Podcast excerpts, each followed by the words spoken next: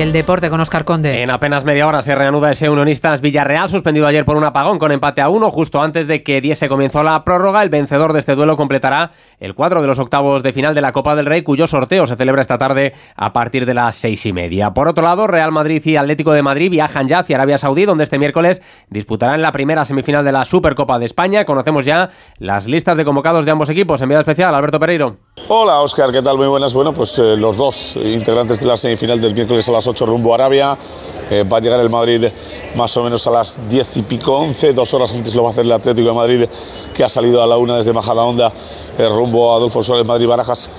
Eh, para viajar eh, al eh, país árabe y los dos con lista de convocados. La tiene el Atlético de Madrid, que tiene la baja de Renildo, que está en la Copa de África, Lemar por lesión y finalmente sigue entrando Pablo Barrios, que lleva mucho tiempo fuera y va a ser una buena ayuda para Coque. Y en el Madrid también lista de convocados, sin novedades, vuelve Ferland Mendy, también lo hacen Chouameni, Kroos y Vinicius, que no estuvieron en Copa, se caen tanto Lucas como los tres lesionados del ligamento cruzado anterior. La segunda semifinal de la Supercopa enfrentará el jueves a Osasuna y Barcelona, un equipo blaugrana en el que no estará Íñigo Martínez, tras confirmarse hoy que sufre una lesión muscular en el bíceps femoral de su pierna izquierda. Y además, en el Rally Dakar, Carlos Sainz ha cedido el liderato de la general en coches tras acabar sexto en la tercera etapa disputada hoy. El madrileño se queda a 29 segundos del saudí al Raji. En motos, la victoria de etapa ha sido para el chileno Quintanilla, seguido del español Joan Barreda. Actualizamos toda la información en una hora, a las 5, las 4 en Canarias.